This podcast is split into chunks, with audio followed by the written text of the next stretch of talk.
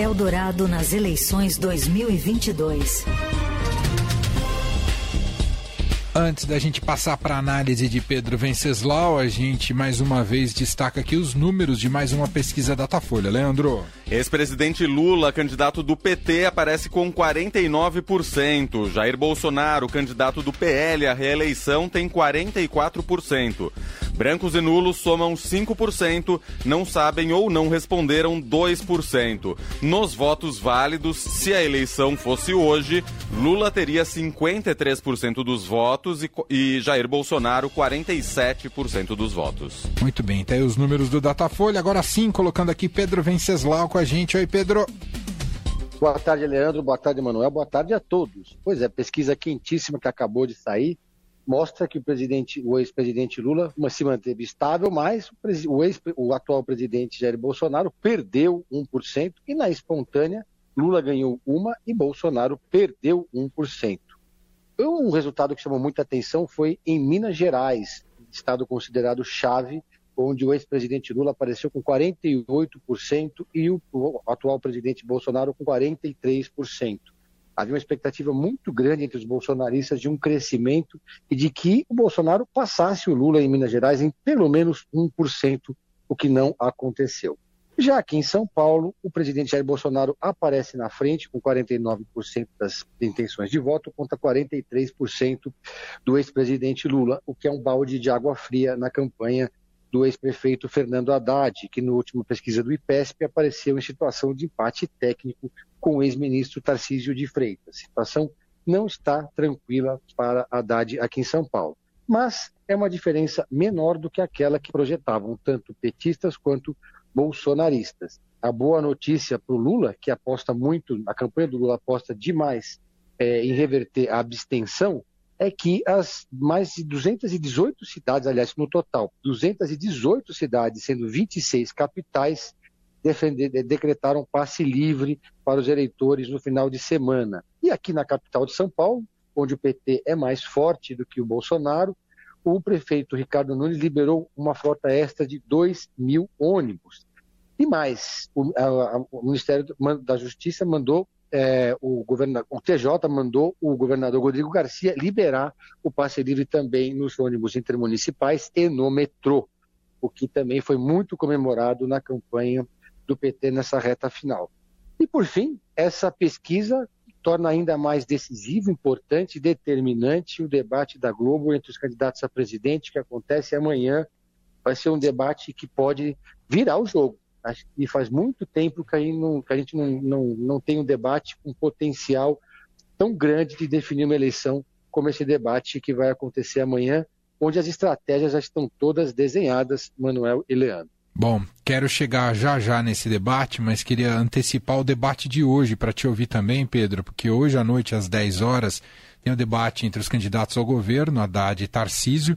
Como você bem destacou, o cenário não é fácil para o Haddad, ainda que o IPEC tenha dado ali um sopro de esperança para a candidatura petista, né, para os petistas, numa situação de empate técnico, mas os votos em Bolsonaro aqui em São Paulo, pelas projeções das pesquisas, são é, é um, é, ele tem a liderança, isso pode impactar na eleição estadual também. E o que podemos esperar, primeiramente, para o debate entre os candidatos ao governo hoje à noite? Podemos esperar um Tarcísio de Freitas na defensiva. O Haddad vai levar uma caixa de casca de bananas para jogar no caminho do Tarcísio de Freitas nesse debate da Globo. O Tarcísio cometeu alguns erros estratégicos na campanha. É, é durante o primeiro turno, está tendo que se explicar agora. O PT aposta muito num certo efeito russomano, que algumas propostas, promessas que o Tarcísio fez no primeiro turno para agradar a base mais radical do bolsonarismo estão se voltando contra ele agora. Principalmente a promessa de privatização da Sabesp, que nas pesquisas internas, nas qualitativas, pegou muito mal entre os eleitores que temem um aumento da conta d'água. Também a promessa de acabar com a obrigatoriedade da vacina no serviço público e também é, a questão das câmeras nos uniformes dos, dos policiais que o, o, o Tarcísio de Freitas prometeu acabar com isso, é uma, uma, promessa muito complexa que desagrada as polícias.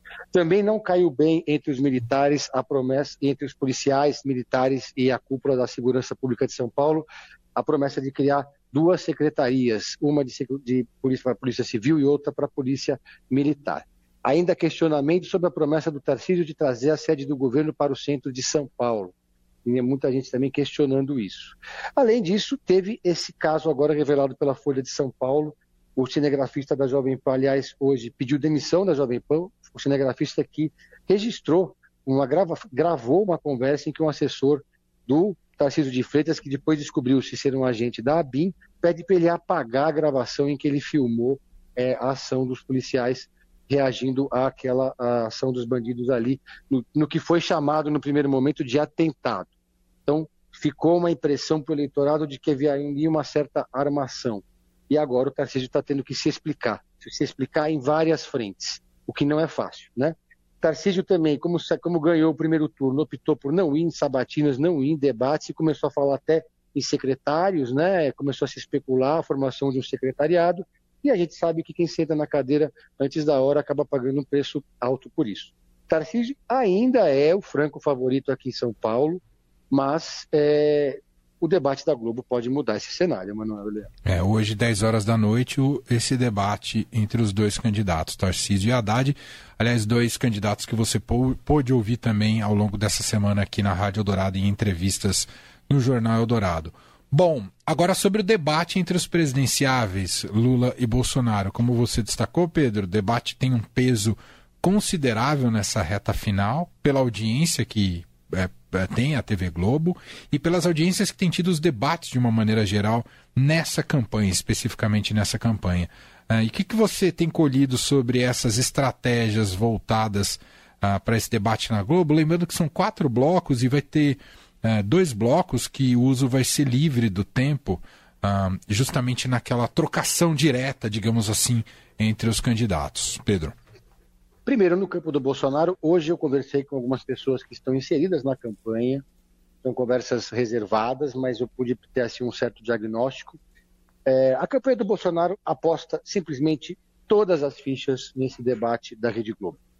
É, mesmo porque a gente vê que são muitas as pesquisas de intenção de voto, quase todas convergem para o mesmo número, mas algumas, alguns institutos menores, desconhecidos, dão vitória ali para o Bolsonaro e os bolsonaristas estão divulgando isso nas redes. Mas na real mesmo, é que eles têm noção da realidade, eles fazem tracking, né? Então uma coisa é o que eles dizem para o consumo externo e outra coisa é o que é o consumo interno.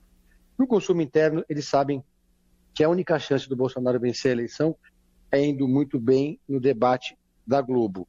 E é, o Lula não foi bem no final do debate da Bandeirantes. Então, uh, qual vai ser?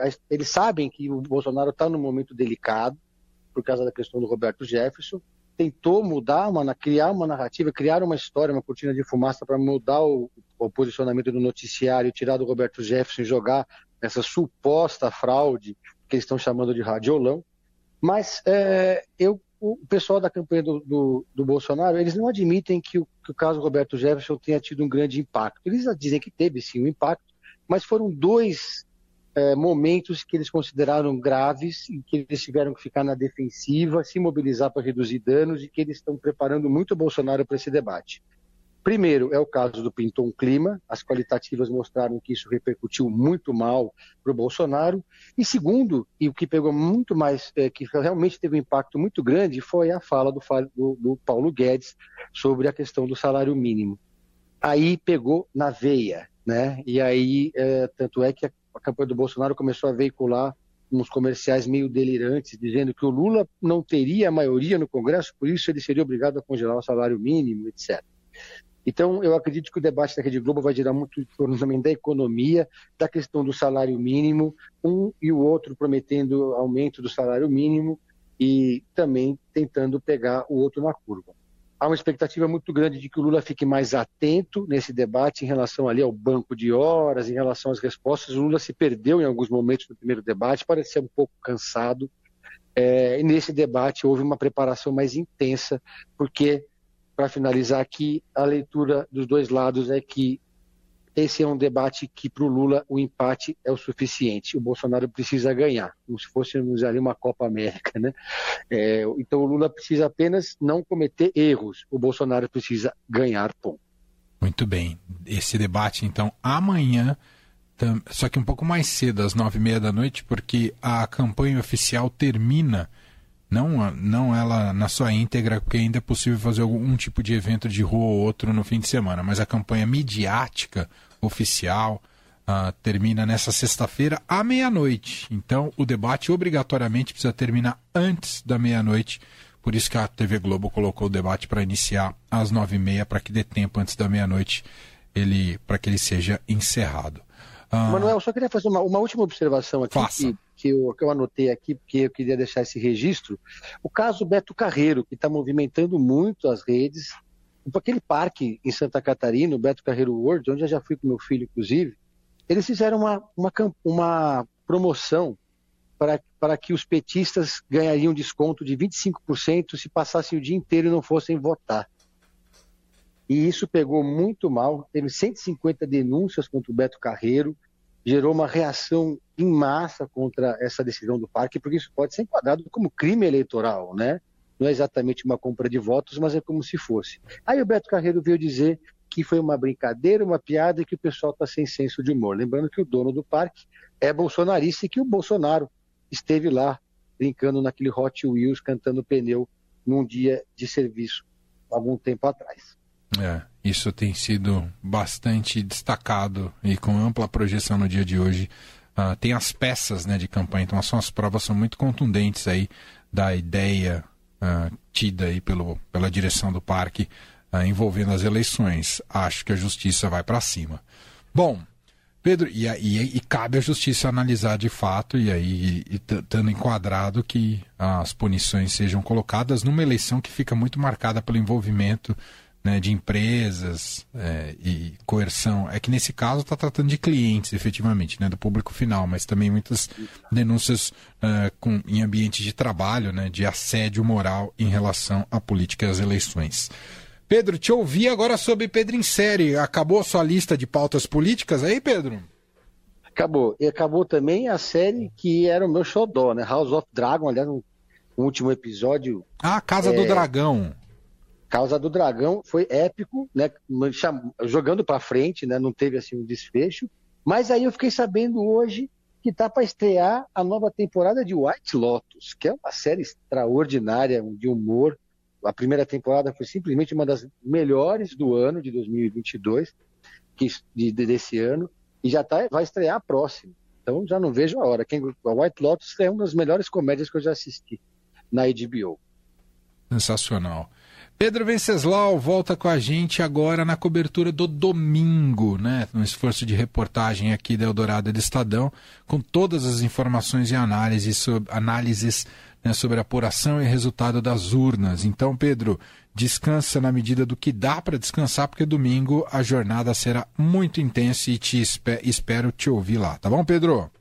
E nos vemos no Poder em Pauta logo em breve também. Verdade, vai ter Poder em Pauta do podcast Estadão Notícias, gravado depois do debate da TV Globo, para que saia um podcast fresquinho, fresquinho no sábado de manhã. É Edição isso. extraordinária. Extraordinária. É e, ó, e fazer o meu jabá aqui, para quem quiser saber notícias também quentinhas, o meu Twitter é Pedro Venceslau 3. Twitter verificado do Estadão, tá lá, pode confiar que é o meu mesmo. Tem dois além de você, Pedro? Tem dois, tem dois, dois outros Pedro Venceslau. É, é a empresa, é uma empresa, né, praticamente. uma franquia. É uma franquia. Um, um, é um primo meu, um eu sei que é um primo meu de Uberaba, mas oh. o outro eu não sei. Vamos realizar o encontro dos Pedros Venceslaus. encontro nacional dos Pedros Venceslau, com rima e tudo incluído.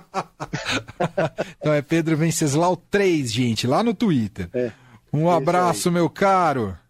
Valeu. Valeu. Um abraço.